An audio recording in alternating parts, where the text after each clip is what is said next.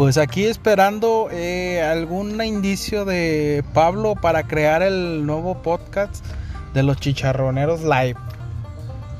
Eh, pues sigo esperando el puñete de Pablo. A ver si Johnny se digna a seguirnos el paso en esto de la tecnología.